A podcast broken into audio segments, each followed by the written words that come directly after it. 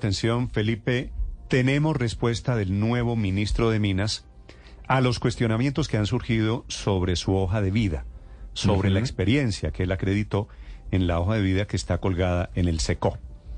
El ministro ha guardado de momento silencio.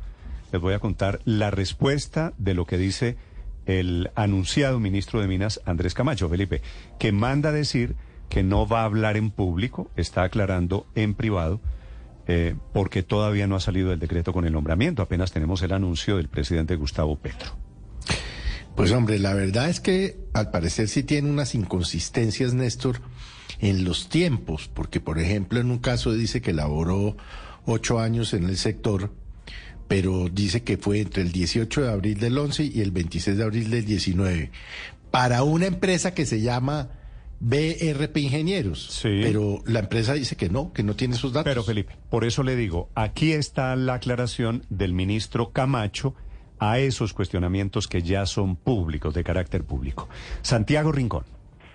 Hola Néstor, muy buenos días. Sí señor, el nuevo ministro de Minas, Andrés Camacho, le responde a Blue Radio eh, fuera de micrófonos. Dice que no quiere salir al aire como usted lo señalaba, pero responde precisamente sobre estas inconsistencias o por lo menos contradicciones que hemos encontrado en su hoja de vida. Lo que dice Camacho es que la hoja de vida ya está actualizada con una certificación aclaratoria de la empresa BRP. La empresa BRP es una empresa precisamente de ingeniería y dice él que está tranquilo eh, con el tema. Y que el error es que había quedado en la hoja de vida que presentó, ya le voy a contar la minucia, eh, para ser presidente de la Agencia Nacional de Hidrocarburos, como si fuera un periodo de ocho años de experiencia, pero que en realidad fueron tres periodos de trabajo es decir, tres periodos distintos durante los últimos ocho años, no que fueran ocho años continuos.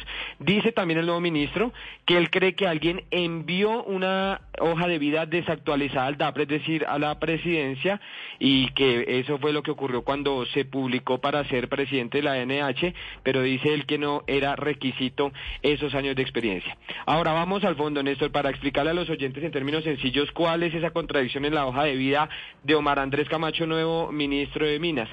Como ya lo hemos contado, su hoja de vida fue publicada a inicios de junio para presidir la Agencia Nacional de Hidrocarburos, una entidad técnica que requiere título profesional posgrado y experiencia relacionada con el sector.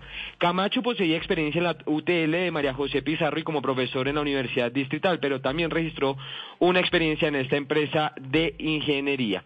Según la hoja de vida que presentó para ese cargo en la Agencia de Hidrocarburos, tuvo ocho años de experiencia en la empresa BRP Ingenieros, que como le digo está especializada en el sector energético. Según la hoja de vida dice ahí que trabajó del 18 de abril del 2011 al 16 de abril del 2019. Le repito, eso querría decir que eh, trabajó allí ocho años. Pero la inconsistencia está en que varios documentos que tenemos en nuestro poder, Néstor, demostrarían por lo que él mismo está reconociendo y es que no estuvo allí todo ese tiempo. Por ejemplo, conocimos un contrato por más de 50 millones, que recibió la Agencia Nacional de Minería en abril de este año, es decir, muy reciente, Néstor, y que incluso según SECOP estuvo activo hasta inicios de junio. Y allí dice que solo trabajó en esa empresa por dos años y ocho meses. Néstor.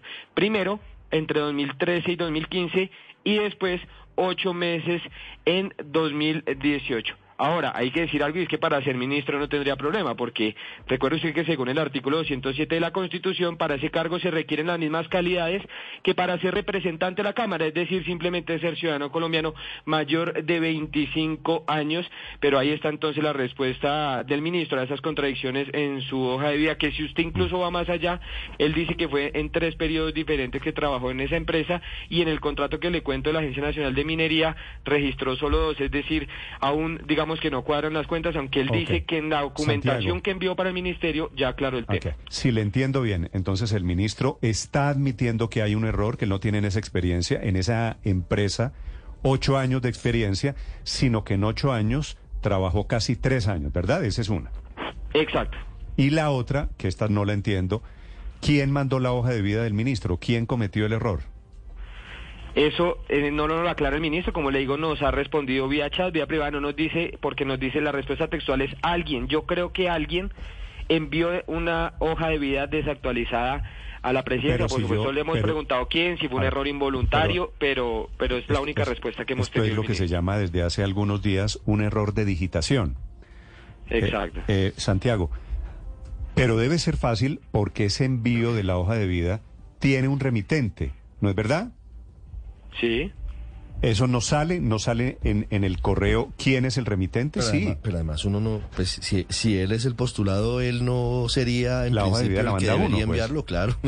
Y si alguien lo postula, ¿podría enviar ese alguien la hoja de vida? Puede ser otro error de digitación, acuérdese que eso fue lo que dijo la ministra. No, es que puede ser que alguien lo haya postulado. ¿Y si No, esa no, persona no, lo postuló? No, no, no. Cuando él se refiere... No, porque la hoja de vida la cuelga en el SECOV el interesado.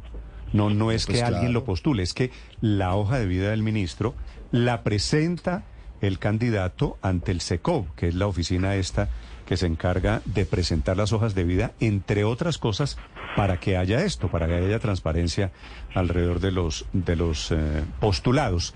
S- Santiago.